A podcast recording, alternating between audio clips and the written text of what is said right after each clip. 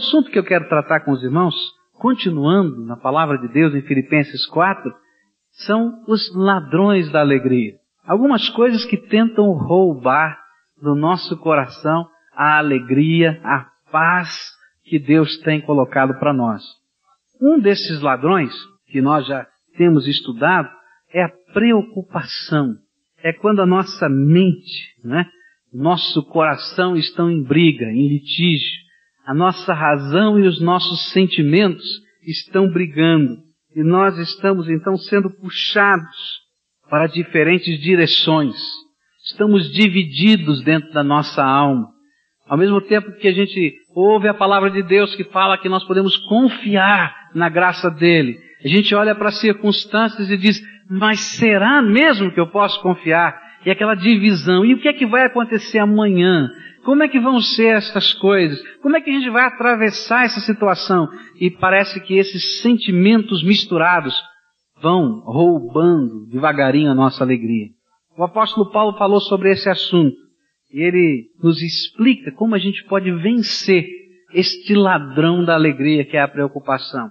Filipenses 4, a partir do versículo 6 até o versículo 9, é o texto que a gente vai estudar. A Bíblia nos diz assim: Não andeis ansiosos por coisa alguma, antes em tudo sejam os vossos pedidos conhecidos diante de Deus pela oração e súplica com ação de graças.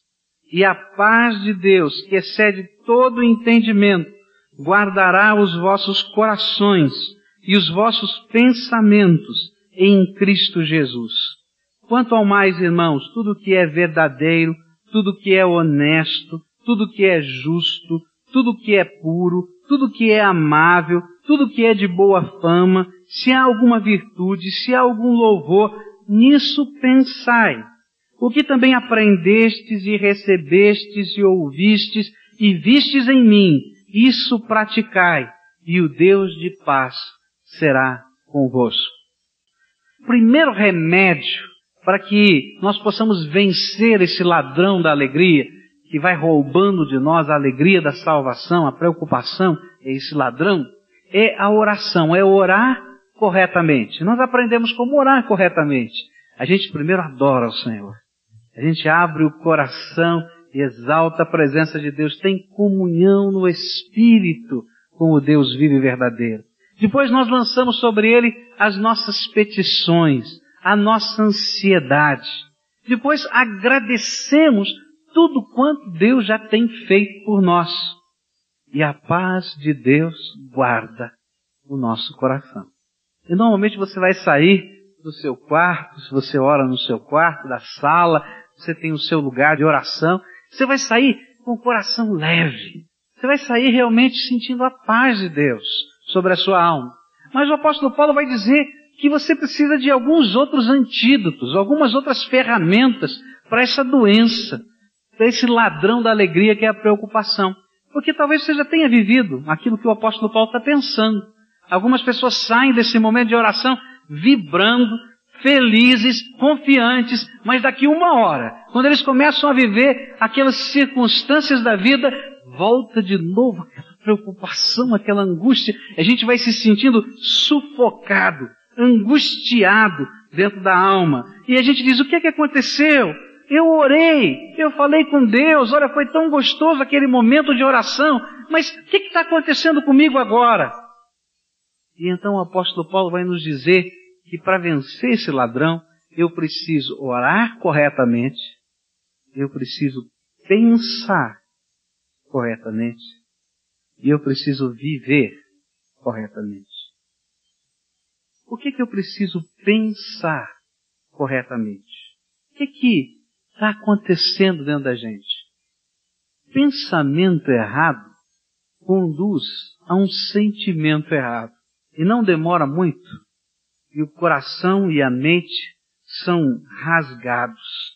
E a gente vai se sentindo estrangulado, apertado, outra vez, pela ansiedade e pela preocupação. É tão importante aquilo que a gente deixa passar pela nossa cabeça, deixa tomar lugar do nosso tempo aqui dentro da nossa mente. É tão importante que hoje as pessoas que estudam isso estão dizendo aquilo que o apóstolo Paulo disse há quase dois mil anos atrás. Existem alguns estudos interessantes feitos pelo exército americano no treinamento das suas forças especiais de como controlar os pensamentos. Eles descobriram que em situações de crise, de perigo, que o soldado enfrenta, ou às vezes em situações de aprisionamento, ele precisa trabalhar os seus pensamentos, senão ele entra em desespero. E eles trabalham com tanta intensidade o treinamento desses pensamentos. No começo deste século, lá por 1920 e alguma coisa, um dos homens que aperfeiçoou a, a arma americana M1 antigamente, né, hoje M16, ele o fez dentro da solitária. Ele estava preso na cadeia e ele foi recluso como castigo diante dos seus, do seu mau comportamento ali numa solitária por 30 dias. A solitária naquele tempo era uma cabana, vamos dizer assim, de madeira bem baixinha, coberta com zinco. No verão, um calor intenso e ele era alimentado uma vez por dia a pão e água. E ninguém acreditava que ele fosse sobreviver ao castigo.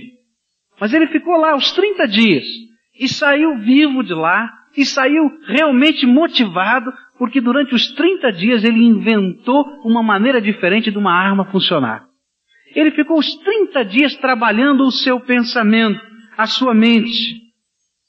Nós temos que reconhecer que os pensamentos são reais, são poderosos, e embora não possam ser vistos, pesados ou medidos, eles estão afetando a nossa vida. E é disso que o apóstolo Paulo está tentando trabalhar conosco. Ele diz que existe uma luta entre aquilo que eu creio, aquilo que eu compreendo como fé, como verdade e aquilo que eu estou sentindo. E essa luta entre a minha razão e os meus sentimentos em termos de vida, de fé, vão fazer a grande batalha dentro de nós que se chama ansiedade ou preocupação. É por isso que a Bíblia nos ensina que as grandes batalhas espirituais se travam nas nossas mentes. Você sabia disso? O primeiro terreno de batalha não acontece nas circunstâncias, mas acontece quando está aqui, na tua mente, no teu coração. É ali que o inimigo vai trabalhando. E a Bíblia vai dizer isso de uma maneira muito clara em 2 Coríntios, capítulo 10, versículos 4 e 5. A palavra vai nos ensinar desta batalha e vai dizer o seguinte: Pois as armas de nossa milícia não são carnais, mas poderosas em Deus para a demolição de fortalezas, derribando raciocínios e todo baluarte que se ergue contra o conhecimento de Deus e levando cativo todo pensamento à obediência de Cristo. Sabe o que ele está falando? É que o lugar onde Satanás ergue as suas fortalezas, onde ele tenta realmente colocar os seus fortes para essa batalha, são nos nossos raciocínios, nos nossos pensamentos, tentando bloquear o nosso conhecimento de Deus, a nossa vivência de Deus, a nossa dependência de Deus, a nossa confiança na graça de Deus. Ali é que está o campo de batalha. E é por isso que o apóstolo Paulo diz, olha, para você vencer esse ladrão da alegria, primeiro você tem que orar corretamente.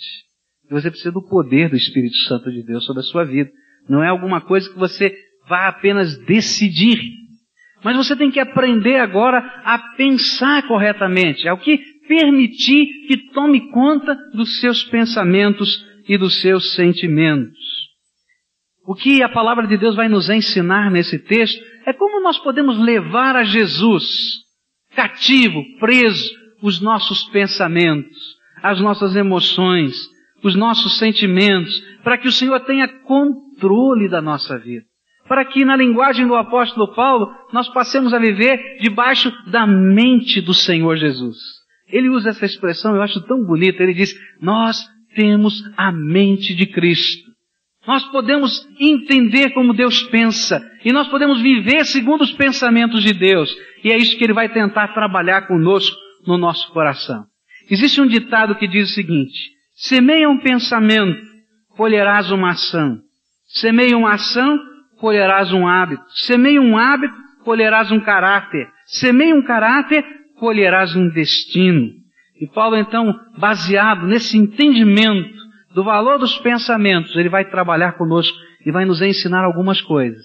O que é que deve tomar conta da nossa mente? Veja só o versículo 8. O que é que você vai permitir que tome conta da sua mente?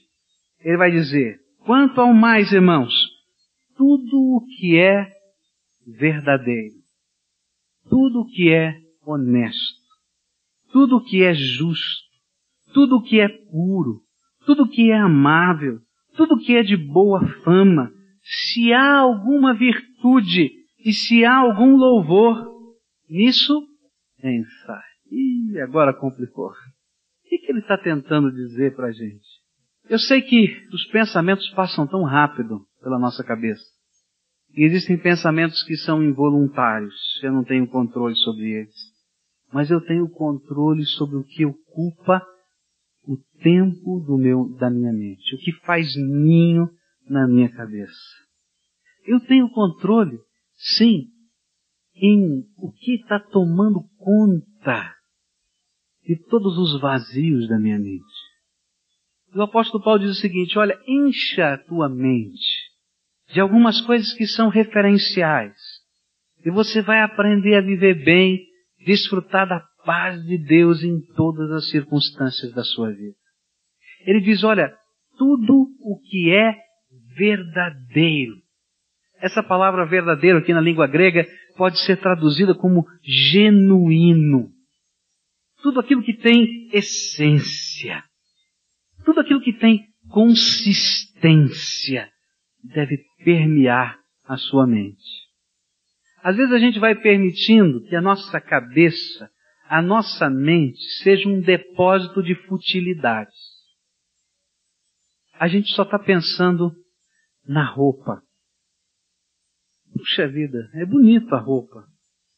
Mas às vezes isso é uma futilidade tão grande porque não tem essência. E às vezes a gente faz cada coisa doida porque a cabeça da gente está cheia de futilidades. Eu conheço uma senhora que veio até uma vez nos procurar desesperada, porque ela, de tempos em tempos, criava uma situação complicada dentro da família, porque ela não podia deixar de comprar roupa. Então ela começava a comprar uma roupa, começava a comprar uma joia, começava a comprar uma outra coisa assim para se embelezar e ia fazendo contas, dançando um cheque pré-datado e dizia, não dizia para o marido que aquele cheque estava para vencer e de repente ela renovava aquela dívida, pegava, pagava uns juros, jogava para frente e de repente aquilo era uma bola de neve, cheque especial estourado, tudo estourado e o marido então descobria. Aí me disse, olha pastor, uma vez nós tivemos que vender uma propriedade para pagar as dívidas que eu fiz. Sabe por quê? Porque a gente não permite que coisas que tenham essência controlem o nosso pensamento. Se você encher a tua mente de coisas vazias, ainda que elas sejam inocentes na primeira vista, você vai viver uma vida estragada e enrolada. Ninguém vai nem querer ouvir muito o que você fala, porque as pessoas que têm a sua mente cheia de futilidade são, olha, cansativas da gente ouvir falar. Você já conversou com alguém assim? Está vazio, não tem essência, não tem nada. E normalmente, essas são as pessoas que sempre estão fazendo uma fofoquinha de alguém. Não é verdade? Porque não tem essência naquilo que deixam penetrar e tomar conta do pensamento. O que a palavra de Deus está nos dizendo é, olha o que é genuíno, olha o que é verdadeiro.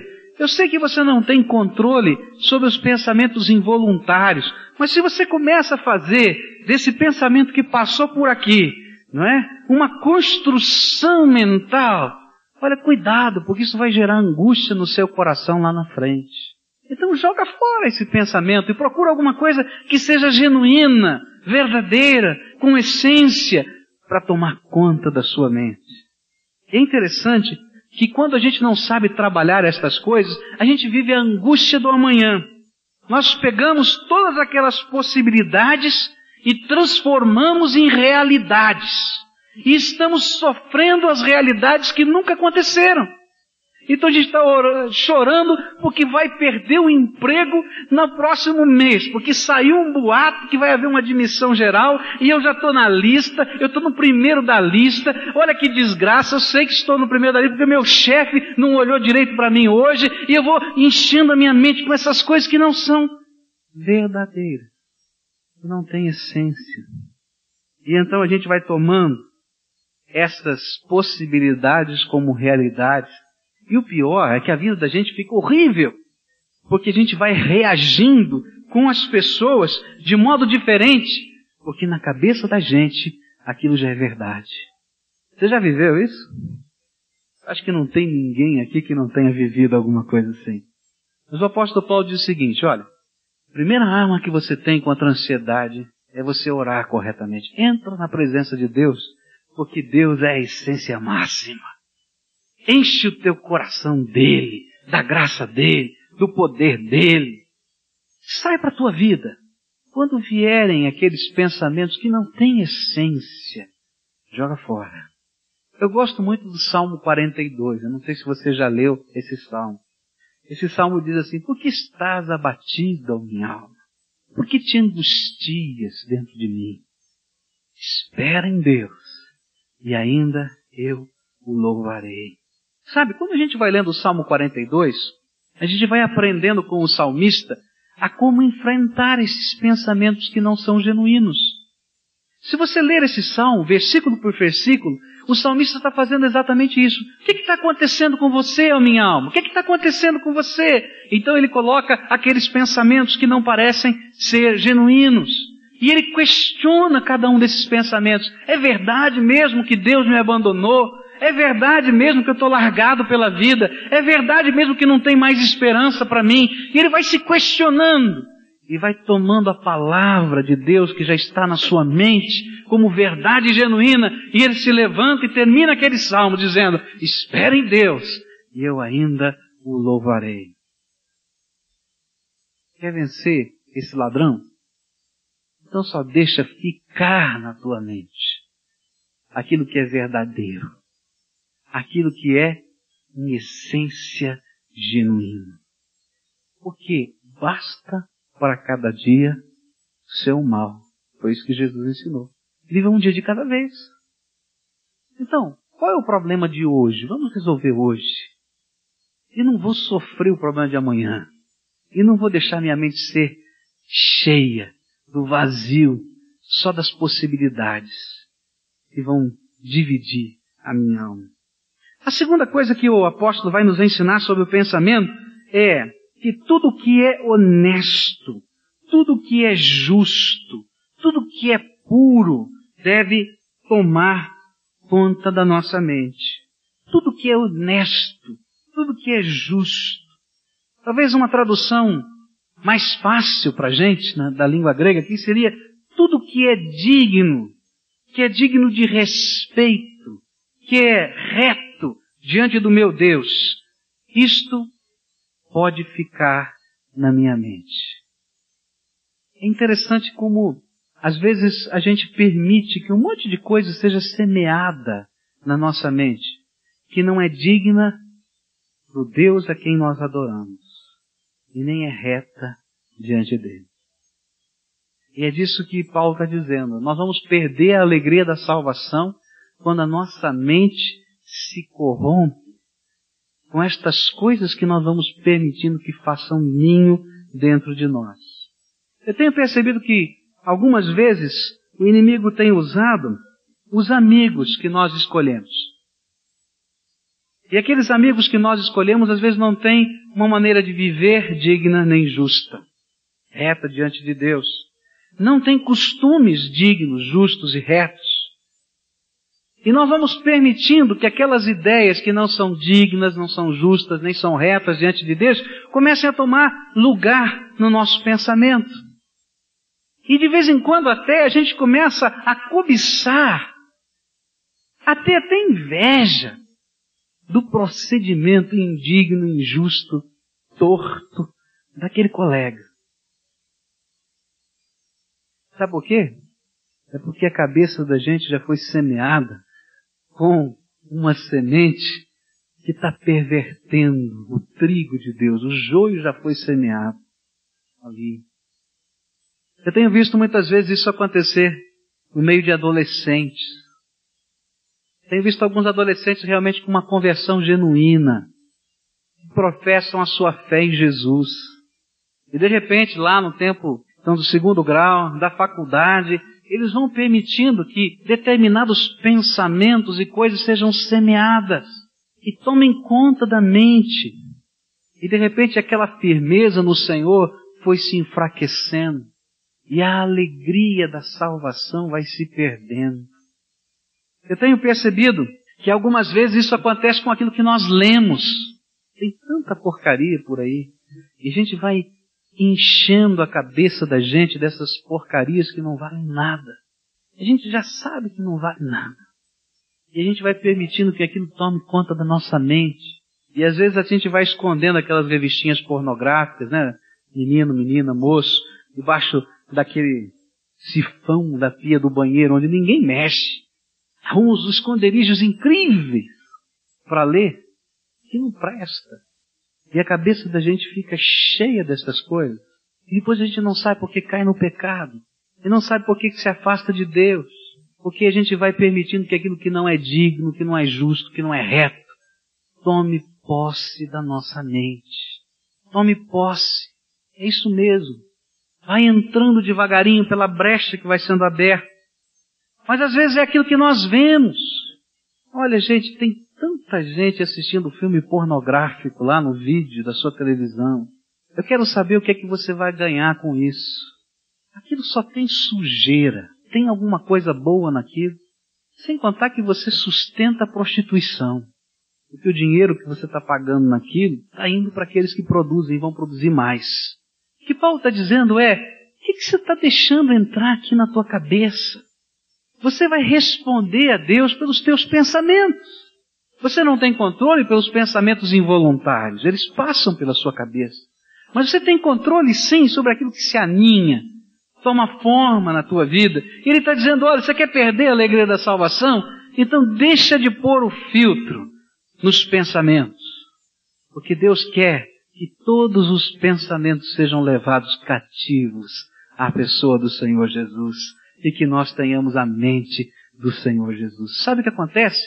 Quando a nossa mente não vai sendo trabalhada dessa maneira, os nossos olhos enxergam a vida segundo aquilo que está na nossa cabeça. Os nossos olhos se tornam maus. As nossas intenções são maliciosas, porque nós vamos permitindo que a nossa mente fique corrompida. O objetivo do Senhor é a mente de Cristo, tomando lugar da pressão que a sociedade faz sobre a gente. Quando nós abrimos, ainda que seja uma brechinha da nossa mente, Satanás transforma no seu depósito de lixo. É isso que ele faz. Faz da nossa mente um depósito de lixo. E esse depósito de lixo, ele vai arrancando a paz e vai colocando a intriga. A intriga nasce aqui dentro, ó, na cabeça da gente. Na interpretação que a gente faz das pessoas e das coisas. Ele destrói a humildade e vai inserindo um orgulho. A natureza dele, de Satanás, é orgulho. A gente vai sendo tirado daquela dependência piedosa de Deus e vai sendo enxertada em nós a rebeldia. A alegria da salvação sai e nós nos tornamos pessoas amarguradas. Sabe o que é uma pessoa amargurada? Tem aquele gosto amargo na boca o tempo todo. Aquele gosto do sentimento amargo, angustiado, apertado oprimido. Nós vamos sendo arrancados de nós aquela ingenuidade da bondade. Porque a pessoa boa é ingênua, pode ser enganada mesmo, é verdade. Eu não tenho dúvida disso. Porque a bondade está sempre querendo fazer alguma coisa de bem pelo outro. Mas olha, é preciosa diante de Deus essa bondade. Que olha para as pessoas. Mesmo que alguém diga, você é ingênuo, rapaz. Ela vale a pena. Já tem tanta maldade nesse mundo e vale a pena a gente viver essa bondade gostosa. Ele vai arrancando de nós a autenticidade e vai colocando em nós hipocrisia. Então eu começo apenas a usar a forma exterior, mas a essência está vazia. Ele vai tirando de nós a pureza, porque os pensamentos devem ser puros, e vai colocando dentro de nós uma sensualidade, uma malícia. Cuidado com o que você permite que faça ninho na tua cabeça. O que Paulo está nos ensinando é separar o precioso do vil. Satanás é sempre mestre em trocar espelhinhos e lantejoulas pelo verdadeiro ouro. Ele apresenta para nós o brilho das coisas, mas não tem essência nenhuma. E a gente fica, às vezes, apaixonado pelo brilho que não tem essência nenhuma. Nada. Nada fica. O precioso de Deus vai sendo arrancado de nós. O precioso daquilo que Deus constituiu, a família, vai sendo arrancado de nós. Precioso daquilo que Deus quer fazer através de você, que é o serviço cristão, vai sendo arrancado de nós. Porque os nossos pensamentos ficam corrompidos. Eu fico impressionado com dois textos da Bíblia que falam sobre pensamentos, sobre essa batalha espiritual acontecendo aqui dentro. O primeiro texto da Bíblia que me lembro fala de Judas. E diz que Satanás colocou na mente de Judas trair Jesus. Tudo começou com um pensamento. E o outro texto fala lá em Atos capítulo 5 de Ananias e Safira quando a mesma coisa é dita, porque Satanás encheu a sua mente. Que Paulo está tentando dizer, olha, existem ladrões da alegria, mas existem ladrões que roubam mais do que a alegria.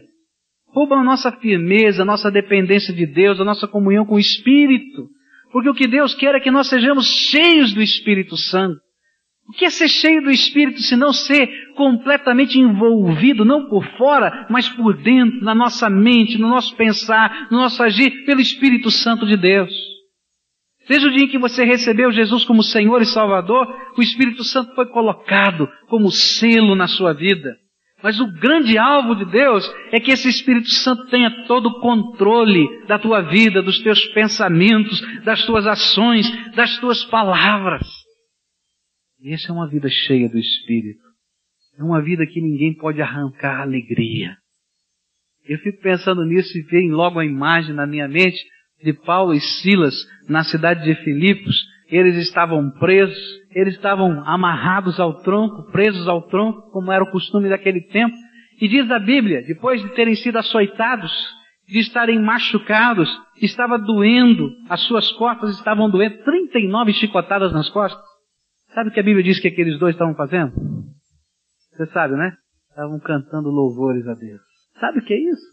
É uma vida cheia do Espírito Santo que ninguém pode arrancar alegria. Nem a dor arranca alegria, nem a enfermidade arranca alegria, nem os problemas arrancam alegria, nem as prisões arrancam alegria, porque a vida está cheia do Espírito.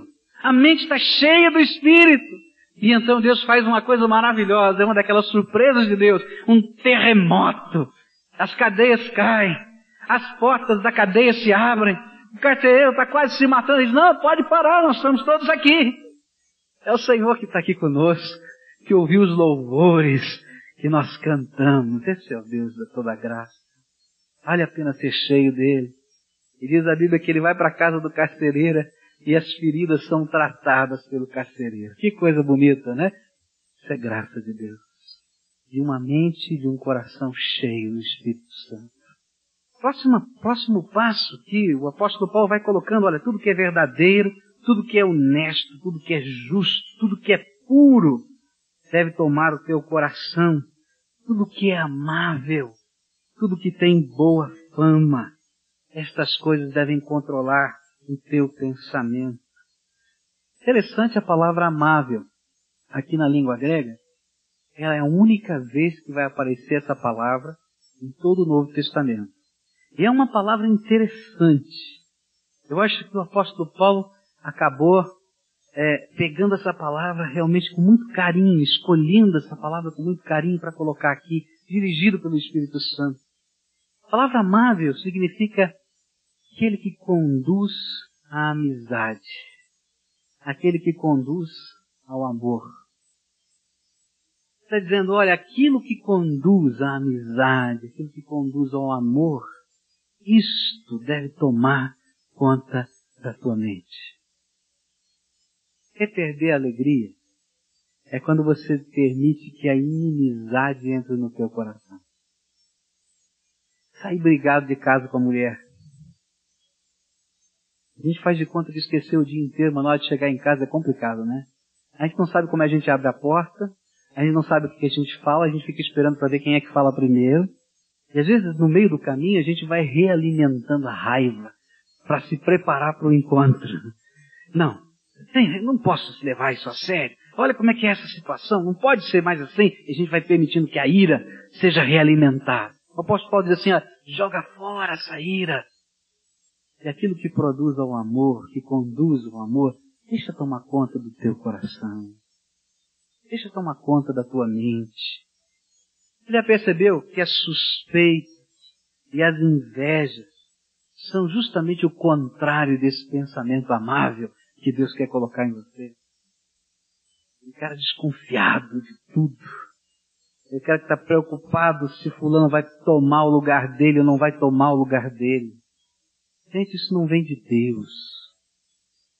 Pior que isso às vezes existe dentro da igreja, dentro das denominações, mas não vem de Deus. Porque o que Deus quer é que a gente tenha esse pensamento que conduz ao amor. Se Deus quiser levantar alguém mais alto do que eu, louvado seja o nome de Deus, porque Ele está no controle de tudo. Ou eu creio nisso ou não creio mais nada. Se Deus quer que eu seja humilhado agora, Ele tem projetos para a minha vida e eu vou depender da graça dEle. Isso é ser cheio do Espírito. É reconhecer que Deus tem o controle de todas as coisas. Todas as coisas. Todas as coisas. E até aquilo que parece ser prejuízo é vitória. Deus tem um projeto de amor nisso. Se tem alguém que tem um pensamento amorável desse jeito, é o Deus eterno. Ele tinha todas as razões para mandar eu e você e todo mundo para o inferno. E continua tendo. Mas é justamente esse pensamento de graça, de amor que faz com que ele dê Jesus Cristo para tomar o nosso lugar na cruz do Calvário, nos redimir, nos salvar, trazer-nos para perto dele em reconciliação. E ele depois de nos reconciliar com ele, nos manda para essa sociedade toda para que nós sejamos ministros da reconciliação total com Deus. Você sabia disso? Você é embaixador do Senhor, onde você está ministrando essa reconciliação. Para isso, você tem que ter a sua mente cheia desses sentimentos e pensamentos que conduzem à amizade. Meus queridos, o que eu tenho visto de casamentos quebrados, que eu tenho visto de casamentos quebrados não somente de descrentes, mas de crentes, porque falta esse sentimento aqui, que nos permite perdoar. A maioria dos casamentos que se quebram é porque nós não conseguimos mais perdoar o outro. Nós perdemos a esperança, desistimos de tudo. E é incrível que às vezes as marcas que precisam de perdão não são de hoje. Às vezes a gente começa a conversar com um casal que está na UTI do casamento e a gente vai descobrir que a marca é de 10 anos atrás. A marca mais incrível está lá há 10 anos, 8 anos. Tanto tempo. E a gente só foi construindo em cima daquelas marcas de angústia. E quando chega lá no gabinete pastoral, às vezes dá desespero. Porque a gente vê que o coração está endurecido. Sabe o que é que Jesus disse? Jesus disse que todo divórcio é por causa da dureza do coração das pessoas. Coração que não se quebranta. Coração que não perdoa. Coração que não pede perdão. Esse é o outro lado. Que não se acerta. O que é que vai na tua mente? Ele diz tudo que tem boa fama tudo que é digno de que se fale sobre isso. Se você tem algum tipo de conversa que você não pode falar do púlpito da igreja, então você não deve nem pensar nisso. Eu fico às vezes preocupado com algumas famílias dentro do nosso meio que não cuidam do que falam. A Bíblia diz que da nossa boca só deve ser proferida bênção. Deve ser uma fonte de água doce. E às vezes a gente não sabe o que está falando. A gente não sabe o que está dizendo para as pessoas. Às vezes a gente não, não guarda o nosso linguajar dos palavrões. Olha, isso é coisa séria, parece brincadeira, mas é coisa séria. Se você não pode falar na presença de Deus ou do púlpito, não fale com ninguém. Porque os seus lábios são agora do Senhor. E o Espírito Santo de Deus quer falar através da tua língua e dos teus lábios. E sabe que as, os momentos que Deus vai usar para ganhar alguém para Ele são aqueles que você nem está tomando muita atenção naquele momento, mas que alguém está observando a tua vida. Cuidado com o que você fala. Cuidado com as brincadeiras. Às vezes a gente faz alguma coisa com brincadeira, mas as pessoas estão vendo aquilo tão baixo, tão, tão esquisito, porque os nossos pensamentos começam a ficar maliciosos, que tem boa fama, para que seja para a graça divina fluir. Tudo que possui virtude e louvor, nenhum cristão pode se dar ao luxo de desperdiçar o seu tempo mental em pensamentos que o arrastam para baixo e que arrastariam igualmente outros se fôssemos partilhar estes pensamentos com eles. Tem virtude e louvor, e tem essência. Agora eu aprendi uma coisa. O pensamento correto, ele é resultado da palavra de Deus introjetada dentro da gente. É quando eu permito que a palavra do Senhor permeie os meus pensamentos, a minha vida. E eu começo a meditar nessa palavra. Deixar que Deus me alimente espiritualmente. Deixa que a palavra de Deus esteja fechando as brechas. Deixe com que a minha elaboração mental seja sobre as coisas santas, lindas, maravilhosas, que procedem de Deus e que nos são reveladas na Sua palavra. A Bíblia nos diz que quando nós somos, temos a coragem de filtrar os nossos pensamentos, nós vencemos a preocupação e permitimos que a paz de Deus encha o nosso coração. O pensamento incorreto é um ladrão da alegria. Mas quando nós permitimos que Deus tome conta da nossa mente, a alegria de Deus é preservada na nossa vida. Quer fazer uma prova com Deus?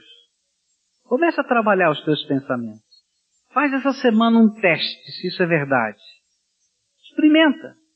Você vai orar corretamente, vai entrar no teu lugar de oração, vai falar com Deus, vai carregar a tua mente com a palavra de Deus. Não precisa ser grandes volumes, às vezes um versículo ou outro, peça que Deus lhe ensine, que o Espírito Santo lhe aplique isso à vida.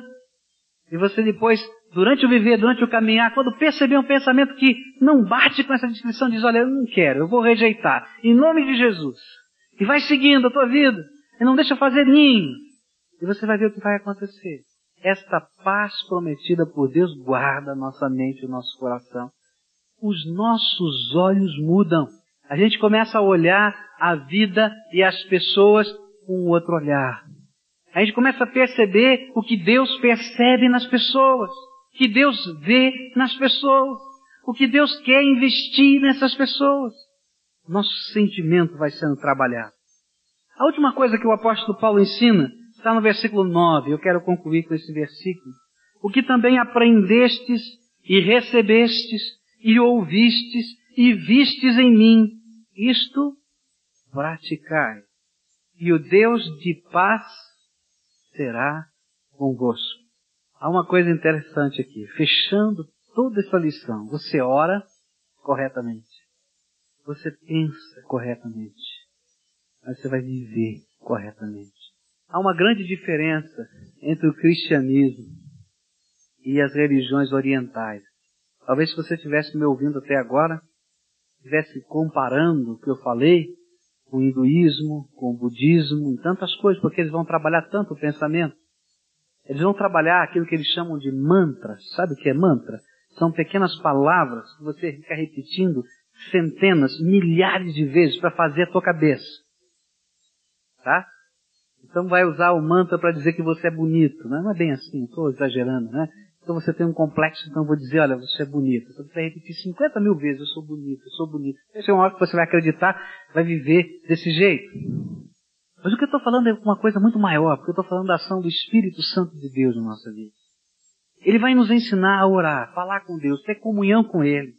Esse Espírito Santo de Deus vai interagir na minha mente, vai me ajudar nesse processo. Mas agora vem a, a diferença fundamental. É Ele que vai transformar a minha vida com esses novos valores para que eu viva de modo digno do Evangelho do Senhor Jesus. O cristianismo não é uma religião contemplativa, onde eu paro na frente de um rio e fico apenas tentando me esvaziar. O cristianismo é aquele tipo de fé que me faz caminhar todo dia com o meu Deus, na beira do rio, na praia, na cidade, no trabalho, na escola, nas férias ou na maior de todas as atividades. O apóstolo Paulo coloca aqui um desafio tão grande para nós que ensinamos a palavra de Deus. Ele diz, olha, o que vocês receberam de mim, porque eu ensinei vocês o Evangelho, o que vocês ouviram do Evangelho que eu preguei, aquilo que vocês viram em mim, e aqui é uma coisa séria, o que vocês viram em mim, isso praticai, e o Deus de paz será convosco. Ele está dizendo que cada um de nós, eu e você, quando estamos vivendo essa vida, somos o Evangelho prático do Senhor Jesus. Usando a linguagem do apóstolo Paulo, somos uma carta viva e aberta, escrita por Deus e enviada a todos os homens. E na medida em que você fala de Jesus, na medida em que você vive Jesus, as pessoas vão olhar para a tua vida e vão dizer: será que vale a pena viver desse jeito? Praticar essa fé? Orar assim? Crer dessa maneira? O apóstolo Paulo diz: olha, estou aqui na cadeia. Vocês foram mandados por Deus para serem meu socorro nesse lugar. E eu estou louvando a Deus por isso. Mas não deixem ladrões da alegria roubarem a alegria da salvação no coração de vocês. Não deixe a preocupação dividir a sua alma. Ore corretamente. Pense corretamente. Mas olha, como eu tenho vivido até aqui na cadeia. Vivam na presença do Senhor. E o Deus de paz vai guardar o coração, a mente de vocês, a vida de vocês. E Ele vai derramar graça sobre a sua vida. Esse é o Senhor da glória, a quem nós adoramos e queremos submeter a Ele até a nossa mente. É interessante que às vezes a gente quer submeter ao Senhor as ações. A gente quer submeter ao Senhor determinadas coisas. Mas o que o Senhor está falando é: você é meu por completo. E eu quero te encher com o meu Espírito Santo. E eu quero que até os teus pensamentos sejam para louvor e honra e glória do meu nome. Aquilo que ninguém sabe, que ninguém está vendo, mas que Deus está vendo. Eu quero que esses pensamentos subam como um cheiro suave na minha presença, porque você todinho foi feito por mim para o louvor da minha glória. Que assim seja. Que Deus possa te dar toda a alegria da salvação, não um pedacinho, toda a alegria da salvação, toda a alegria da salvação, mexendo no teu coração, na tua mente, no teu viver cada dia. Nós vamos orar a Deus agora, nós vamos dizer a Ele primeiro, quais são as áreas do nosso pensamento que ainda não estão sob o controle do Senhor.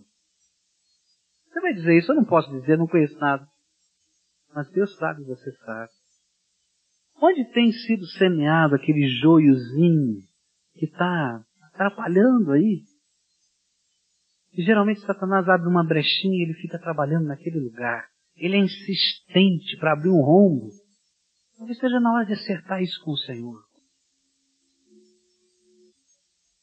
Senhor querido, tu que sondas as nossas mentes e o nosso coração. Nesta hora, Senhor, tu conheces todas as coisas, nós não podemos te enganar. E todos nós que estamos aqui, Senhor, temos áreas do nosso pensamento, da nossa maneira, Senhor, de encarar a vida, que precisam ser trabalhados pelo Teu Espírito. Nós queremos, Senhor, reconhecer diante de Ti isso e te pedir, Pai querido, enche com o Teu Espírito nesta hora estas áreas da nossa mente. Nós rejeitamos, em nome de Jesus, toda qualquer fortaleza de Satanás colocada no nosso raciocínio, na nossa maneira de encarar a vida, na nossa maneira de conduzir os nossos negócios, na nossa maneira de olhar o nosso lar. Essas fortalezas que estão cegando, Senhor, os nossos olhos para aquele conhecimento da verdade do Senhor sobre estas coisas. Nós rejeitamos, em nome de Jesus. Nós te pedimos, Senhor, no teu poder, na tua autoridade, destrona, Senhor, essas fortalezas. Quebra, Senhor, em nome de Jesus. E, Senhor, toma para ti a nossa mente. Que os nossos pensamentos sejam levados cativos, Senhor, até a tua glória. E que nós possamos receber de ti, pelo Espírito Santo, a mente de Jesus.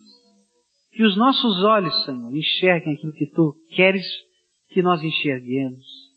Que o nosso agir reflita, Senhor, os valores que tu tens para nós. Que a nossa maneira, Senhor, de lidar com os problemas, com as situações, reflita, Senhor, não a ansiedade da vida, mas, Senhor, a confiança de quem vive debaixo da graça. Ó oh, Senhor, eu quero te pedir que tu derrames da alegria da salvação profusamente sobre o teu povo. E que, Senhor, possamos sair daqui renovados pelo teu Espírito Santo. Só o Senhor pode fazer isso. Ó oh, Senhor, entendemos que isso não é um projeto de controle mental, mas é obra do Espírito de Deus. E te pedimos, Senhor, seja nosso parceiro com o teu Espírito nesse processo de transformação e renovação da nossa mente. É no nome de Jesus que oramos. Amém, Senhor.